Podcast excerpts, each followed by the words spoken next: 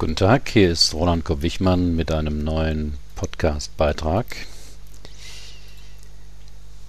über NLP, Konstruktivismus und die Frage, welches Modell der Welt haben Sie und warum? Zu Beginn eine Warnung. Vorsicht, dieser Artikel ist erstens nicht ganz leicht zu verstehen und könnte zweitens Ihre gewohnte Weltsicht etwas erschüttern. Also ab hier hören Sie auf eigene Gefahr weiter. Ein grundlegendes menschliches Dilemma, es gibt ja davon mehrere, besteht darin, dass wir die Wirklichkeit nicht direkt erfassen können. Schon Platons Höhlengleichnis beschreibt dies sehr eindrücklich. Deshalb haben die Menschen schon immer Modelle der Welt geschaffen, um das, was in der Wirklichkeit geschieht, sich zu erklären. Nun gibt es viele Modelle der Welt, naturwissenschaftliche, biologische, geschichtliche, theologische, künstlerische und so weiter. Keines dieser Modelle kann uns wirklich sagen, wie die Wirklichkeit nun wirklich beschaffen ist, denn es ist ja nur ein Modell. Trotzdem ist zu einer bestimmten Zeit in einer Gesellschaft ein bestimmtes Weltmodell vorherrschend. In seinem Buch Die Struktur wissenschaftlicher Revolutionen hat Thomas Kuhn dies anschaulich beschrieben. Denn bei einem Paradigmenwechsel, das ist der Übergang von einem Weltbild zum nächsten, ist die betreffende Gesellschaft zutiefst verunsichert und wehrt sich gegen die neuen Erkenntnisse. Beispiele dazu Jahrhundertelang war man überzeugt, dass die Erde im Mittelpunkt des Universums stehe, sogenannte geozentrische Weltbild. Durch Forscher wie Kopernikus und Kepler kam man dazu, die Sonne als Mittelpunkt des Universums anzunehmen. Mittlerweile, nach Einsteins Relativitätstheorie, gibt es gar keinen wirklichen Mittelpunkt des Universums. Wie es aber jetzt wirklich ist, kann niemand sagen. Jahrhundertelang war man überzeugt, dass der Mensch die Erde und ihre Schätze ausbeuten könne, ohne dass dies gravierende Folgen hätte so wie die Messergebnisse von Johannes Kepler anfangs verlacht und bekämpft wurden, vor allem von der katholischen Kirche, fand der Bericht des Club of Rome mit dem Titel Die Grenzen des Wachstums 1972 etwas Aufmerksamkeit, aber wenig Konsequenzen.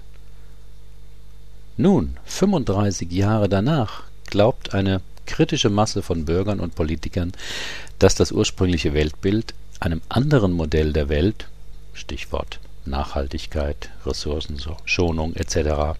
weichen müsse. Noch ein Beispiel. Dass Rauchen für Lungenkrebs mitverantwortlich ist, war seit dem Terry-Report 1964 gut dokumentiert. Doch erst in diesem Sommer gab es einen Sinneswandel in der Politik, der zu einem weitgehenden Rauchverbot in der Gastronomie führte diese Beispiele sollen zeigen, wie eng Veränderungen mit dem jeweiligen Weltbild über ein bestimmtes Thema Erde, Ökologie, Rauchen zusammenhängen. Nun geht es in diesem Blog vor allem um persönliche Veränderung. Hier spielt jedoch das jeweilige Modell von der Welt eine ebenso große Rolle. Zum Beispiel Rauchen. Ich habe nichts gegen Raucher. Es macht einen Unterschied, ob ich Rauchen definiere als Ausdruck eines Genussverhaltens Ich rauche eben gern oder als Anzeichen einer Sucht Ich würde ja gern aufhören, aber die Sucht ist stärker als Folge einer frühen Konditionierung in meiner Familie und meinem Freundeskreis rauchen alle. Oder als Zeichen meiner Willensschwäche. Ein Laster hat jeder. Oder als Zeichen meiner guten Gesundheit. Meine Laborwerte sind jedes Jahr in Ordnung. Oder als Folge einer frühen oralen Frustration. Ich wurde nicht gestillt, deshalb brauche ich das jetzt. Was Rauchen wirklich ist, weiß niemand. Doch natürlich braucht jeder eine Begründung, also ein Modell für sein Verhalten. Im Rahmen meiner Ausbildung in Hypnotherapie nach Milton Erickson in den 70er Jahren hörte ich erstmals von einem Modell der Welt, das mich damals total faszinierte. Jahre später formten Richard Bandler und John Grinder daraus die Methode des NLP. Auch heute noch, nach etlichen anderen Ausbildungen und über 25 Jahren in der Arbeit mit Menschen, zählt dieses Modell zu meinen Grundannahmen, wenn es um menschliches Verhalten und die jeweiligen Veränderungsmöglichkeiten geht. Hier die wichtigsten Elemente dieses Modells. Erstens. Die Landkarte ist nicht die Landschaft. Da wir nicht wissen, wie die Welt ist, jedoch ein funktionierendes Modell brauchen, das uns Ursachen von Geschehnissen und Handlungsweisen gibt, hat jeder Mensch sein eigenes Modell der Welt und lebt nach diesem. Dieses Modell wird, einem, wird in einem langen Prozess der Erziehung vermittelt und hängt natürlich von dem Land und Kulturkreis ab, in dem man als Kind aufwächst. In zivilisierten Ländern spielen zum Beispiel der Begriff der Zeit, das Messen der Zeit, das Kennen der Uhr, die Begriffe Pünktlichkeit und zu spät kommen von klein auf eine große Rolle. In anderen Ländern der Erde ist das nicht so. Dort leben die Menschen auch, aber aus unserer Warte sind diese Länder ja auch unzivilisiert. Daraus folgt natürlich auch, es gibt keine objektive Wahrheit, sondern eben nur viele verschiedene Interpretationen von Ereignissen. Und diese Interpretationen folgen dem jeweiligen Weltbild, das wir aber nicht als unser Modell der Welt empfinden, sondern als Realität. Denn wir reagieren nicht auf die Realität, die wir ja nicht erfassen können, wie diese beschaffen ist, sondern auf unser Abbild der Realität.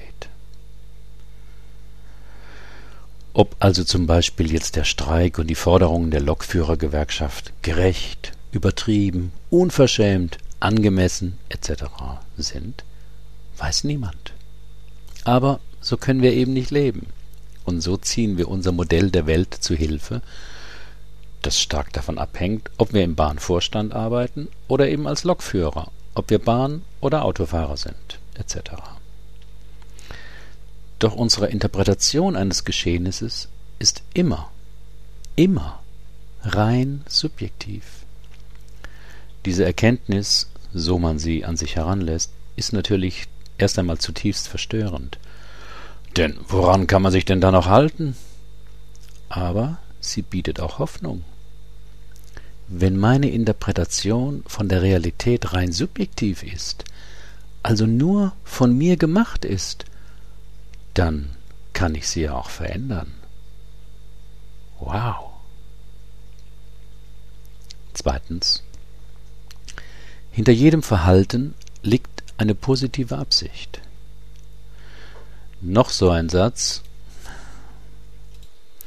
noch so ein Satz, wo sich erst einmal alles in einem sträubt. Der Satz setzt erst einmal dem sehr verbreiteten Weltmodell von Gut und Böse ein anderes Modell gegenüber. Nicht ein besseres oder schlechteres, aber ein anderes. Und postuliert, jedes Verhalten ist nützlich. Es gibt jeweils zumindest einen Kontext, in dem jedes Verhalten nützlich ist. Dieser Kontext ist oft nicht auf die gegenwärtige Situation bezogen, sondern auf eine vergangene. Und auch vielleicht nicht auf die konkrete äußere Situation bezogen, sondern auf eine innere Situation. Wer Zeitung liest, kennt die Strategie von Regierenden, einen Krieg außenpolitisch zu beginnen, um von einem Konflikt innenpolitisch abzulenken. Wer eine Partnerin hat, die, von, die vor einem vollen Kleiderschrank beklagt, dass sie nichts anzuziehen hat, erkennt, was ich meine. Wer Kollegen hat, die im Meeting nicht den Mund aufkriegen, aber in der anschließenden Kaffeepause lauthals ihre Meinung sagen, auch.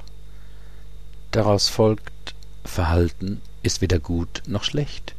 Gut oder schlecht sind moralische Kategorien und sind Sache der Gerichte oder der Kirche. Für diesen Menschen liegt hinter seinem Verhalten eine positive Absicht. Die kennt er zuweilen bewusst nicht, unbewusst schon. Das merkt man spätestens dann, wenn man ihn auffordert, sich doch anders zu verhalten. Drittens. Es gibt kein Versagen, es gibt nur Feedback. Zur Abwechslung ein Satz, der eher tröstlich klingt. Im Modell des Versagens gibt es ja nur zwei Alternativen. Gewinnen oder Versagen. Doch natürlich ist das Leben vielfältiger. Zwischen diesen beiden Polen gibt es jede Menge Abstufungen. Wenn etwas nicht klappt, was ich mir vorgenommen habe, muss ich dieses Ergebnis interpretieren. Doch mit dem Modell Es gibt nur Feedback bewerte ich möglicherweise mein nicht klappendes Verhalten weniger streng, nur als Information, dass ich es anders probieren sollte. Mit dem Versagensmodell bin ich eben ein Versager. Nach dem Feedback-Modell arbeitet übrigens auch die Natur seit Jahrmillionen erfolgreich. Die Natur versagt nie, obwohl nicht alles klappt, aber sie passt sich ständig an. Den Satz oben können Sie auch noch etwas abwandeln. Es gibt keine Probleme, sondern nur Entwicklungsmöglichkeiten. Das ist, Sie erkennen es schon, einfach eine andere Landkarte, ein anderes Modell der Realität, aber eines, das Ihr Denken und Handeln in eine andere Richtung weist.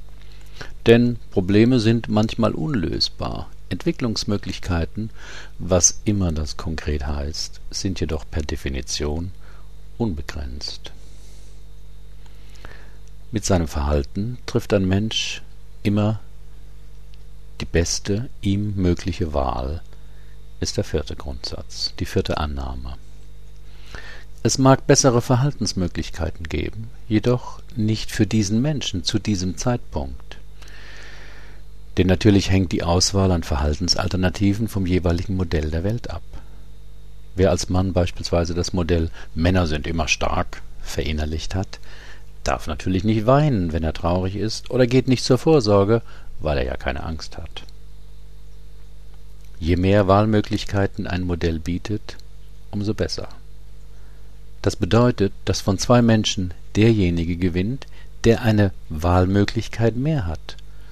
Konkret heißt das, wenn Sie etwas tun, das nicht funktioniert, machen Sie etwas anderes. Handeln Sie am besten immer so, dass mehr Möglichkeiten, nicht weniger, entstehen. Und es gibt in jeder Situation immer mehrere Möglichkeiten. Genau genommen sind es mindestens drei. Love it, change it or leave it. Oder wie es in dem alten Hit von Crosby Stills Nash Young heißt, If you can't be with the one you love, love the one you're with. Fazit. Welches Modell der Welt haben Sie? Das war meine Eingangsfrage. Wenn Sie also heute durch den Tag gehen, dann fragen Sie sich doch mal, welche Landkarte der Welt benutze ich gerade? Welche positive Absicht liegt gerade meinem Verhalten zugrunde? Und welche anderen Wahlmöglichkeiten habe ich heute ausgelassen? Diesen Text können Sie lesen und ausdrucken auf meinem Blog auf www.seminare4u.de. Herzlichen Dank für Ihre Aufmerksamkeit. Bis zum nächsten Mal.